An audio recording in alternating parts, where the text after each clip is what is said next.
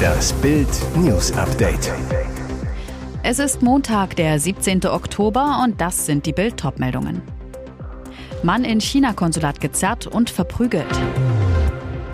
Sané-Schock bei Bayern, er fällt rund drei Wochen aus. So schneidet ihn Bauersucht Frau heute fast raus. Ein Demonstrant aus Hongkong ist am Sonntag auf das Gelände des chinesischen Konsulats im englischen Manchester gezerrt und verprügelt worden. Die prodemokratische Gruppe Hong Kong Indigenous Defense Force hatte am Nachmittag vor dem Konsulat gegen den Parteitag der Kommunistischen Partei protestiert, der zeitgleich in Peking startete. In einem Video ist zu sehen, wie es auf dem Bürgersteig vor dem Konsulat zum Streit kommt und Menschen schreiend auf den Eingang zulaufen. Einer der Demonstranten wird durch das Tor auf das Konsulatsgelände gezerrt und dort von einer Gruppe von Männern verprügelt. Ein Sprecher des Konsulats erklärte, die Demonstranten hätten ein beleidigendes Porträt des chinesischen Präsidenten am Haupteingang aufgehängt. Dies sei für die diplomatischen und konsularischen Vertretungen eines jeden Landes untragbar und inakzeptabel. Das Konsulat befindet sich auf britischem Boden, darf aber nicht ohne Genehmigung betreten werden. Straftaten, die auf dem Gelände einer diplomatischen Vertretung begangen werden, unterliegen dem Recht des Gastgeberlandes. Allerdings kann es sein, dass die Angestellten diplomatische Immunität genießen. Schlechte Nachricht für Bayern. Bei der Torgala im Spitzenspiel gegen den SC Freiburg am Sonntagabend verletzte sich Nationalspieler Leroy Sané, musste ausgewechselt werden. Der Flügelflitzer wurde nach Spielende untersucht. Jetzt ist die Diagnose da. Er hat sich einen Muskelfaserriss im linken hinteren Oberschenkel zugezogen. Das ergab eine MRT-Untersuchung. Er fällt nach Bildinformationen rund drei Wochen aus. Hansi Flick und Julian Nagelsmann können aufatmen. Das Ziel ist, dass Sané gegen Bremen am 8. November wieder in den Kader zurückkehrt. So könnte er sich rechtzeitig wieder einspielen für die dann zwölf Tage später beginnende Weltmeisterschaft. Die Staffel war schon abgedreht, da fiel dem Sender auf, dass einer der Liebeskandidaten nicht ins Bild passt. Im wahrsten Sinne des Wortes. In Staffel 18 der Erfolgsshow Bauer sucht Frau sucht Loretta, 32, die Liebe ihres Lebens. Zu Beginn von Folge 3 freut sich Moderatorin Inka Bause. Für Pferdewirtin Loretta wird es aufregend, sie lernt gleich vier Männer kennen. Gezeigt werden aber nur drei. Ein holpriger Start in die Folge, die komplett umgeschnitten werden musste. Denn Kandidat Nummer 4, Fitnesstrainer Sven, war zwar bei der Vorstellungsrunde auf dem Pferdehof von Loretta dabei, ist aber in der Folge nicht zu sehen. Nach den Dreharbeiten musste ihn der Sender der Kuppelshow nachträglich rausschneiden.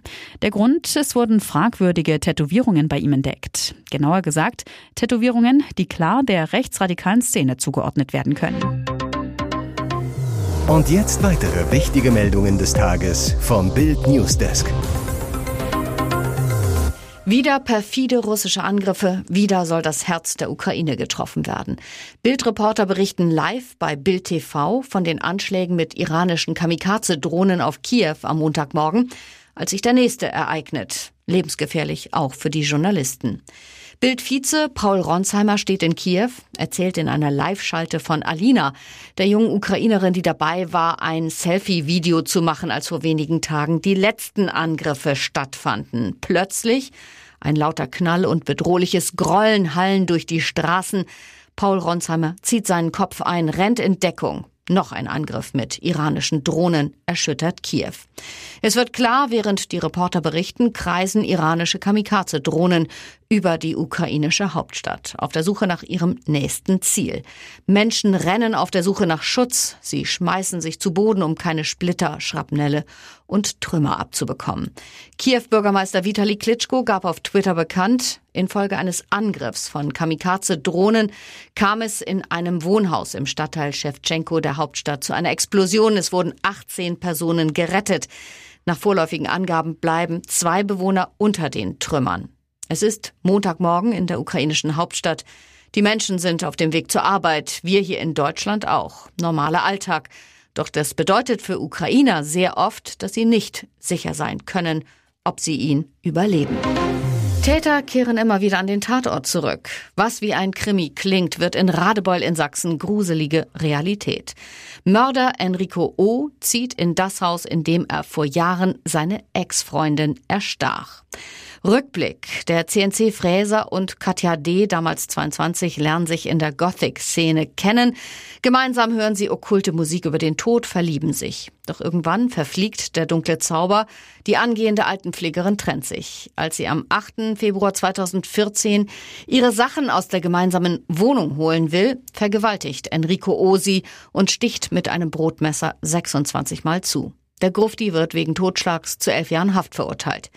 Jetzt kam Enrico O. nach acht Jahren vorzeitig frei. Wie Bild erfuhr, erhielt er vergangene Woche die Schlüssel für seine neue Wohnung. Mieter Ino Proft, 61, entsetzt. Ich wohne jetzt Tür an Tür mit ihm, hörte damals die Schreie, das Getrampel. Nun zieht er in die Wohnung direkt unter dem Tatort. Bild wollte von Enrico O. wissen, warum er ausgerechnet zurück ins Tathaus will. Seine Mutter, mein Sohn geht arbeiten, wird psychologisch betreut. Es wurde viel Falsches über ihn erzählt. Er sagt nichts.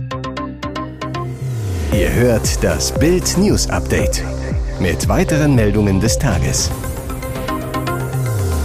Wie ahnungslos und herzlos darf eine Ministerpräsidentin sein? Nach dem Rücktritt ihres Kronprinzen steigt der Druck auf Malu Dreyer. Fakt ist, sie schrieb während der Todesflut eifrig SMS mit Ex-Innenminister Roger Levens.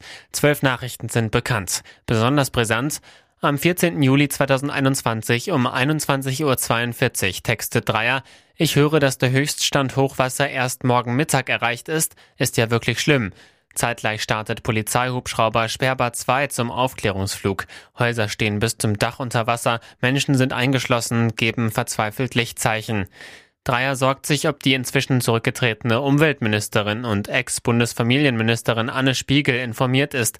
Levens antwortet, sie hat ein eigenes Lagesystem. Darauf Dreier, okay, schönen Abend. Um 0.58 Uhr schreibt Levens, liebe Malu, die Lage eskaliert. Es kann Tote geben oder gegeben haben. Nächste SMS um 5.33 Uhr. Lieber Roger, ich bin wieder erreichbar. Da sind schon 134 Menschen tot. All das ist für die CDU-Opposition Beleg für das Komplettversagen von Dreier und ihrer Regierung. Rheinland-Pfalz-Fraktionschef Christian Baldauf zu Bild. Es kam nie ein Wort des ehrlichen Bedauerns. Frau Dreier soll sich endlich entschuldigen. Ihrer politischen Verantwortung ist sie bis heute nicht gerecht geworden. Im Ahrtal wachsen Wut und Enttäuschung. Alfred Sebastian, Bürgermeister von Dernau, uns wurde unbürokratische Hilfe versprochen, doch es geht nichts vorwärts.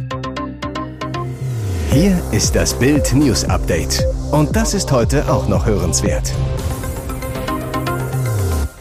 Zu lasch, zu teuer und zu ungerecht. Der Bundesrechnungshof hat das geplante Bürgergeld, das ab 2023 Hartz IV ablöst, analysiert und kommt zu einem vernichtenden Urteil.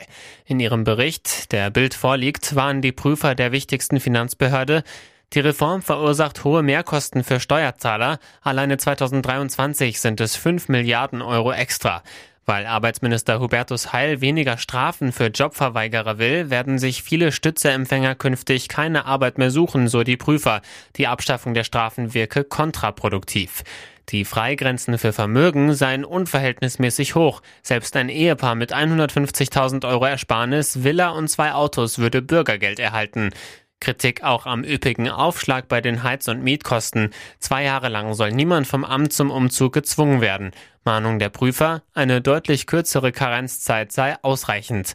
CDU-Wirtschaftsexpertin Gitta Konnemann ist sauer. Das Bürgergeld von Herrn Heil ist ein Schlag ins Gesicht aller, die jeden Morgen aufstehen, hart arbeiten und sehen müssen, wie sie bei explodierenden Preisen über die Runden kommen. Der Teuerschock macht auch vor der Weihnachtsgans nicht Halt. Die Preise für die Geflügeltiere sind um bis zu 100 Prozent explodiert. Der Vorsitzende des Bundesverbandes bäuerlicher Gänsehaltung, Lorenz Eskilzen, überschlägt für Bild, ich rechne mit einem Preisanstieg von 100 Prozent, von 4,50 Euro auf 9 Euro pro Kilogramm bei Importgänsen und rund 15 Prozent von 15 Euro auf 17,50 Euro bei deutschen Gänsen. Die Folge? Erste Restaurants wollen in diesem Winter die Weihnachtsgans von der Menükarte streichen, wie die Kieler Nachrichten berichten. Begründung? Sie können im Einkauf nicht kalkulieren, ob die Kunden bei den gestiegenen Preisen mitgehen oder lieber ganz auf das Traditionsgericht verzichten werden. Denn Gastronomen müssten für eine Gans bis zu 250 Euro verlangen, wollen sie wirtschaftlich handeln. Das könnte vielen Familien zu teuer sein. Die Bundesgeschäftsführerin des Deutschen Hotel- und Gaststättenverbands Ingrid Hartges bestätigt gegenüber Bild, niemand kann voraussehen, ob die Gäste bereit sind, die gestiegenen Preise zu zahlen. Es könnte daher sein, dass nicht wenige Betriebe gezwungen sind, die Gans von der Speisekarte zu nehmen. Weitere spannende Nachrichten, Interviews, Live-Schalten und Hintergründe hört ihr mit Bild TV Audio. Unser Fernsehsignal gibt es als Stream zum Hören über TuneIn und die TuneIn-App auf mehr als 200 Plattformen, Smart Speakern und vernetzten Geräten.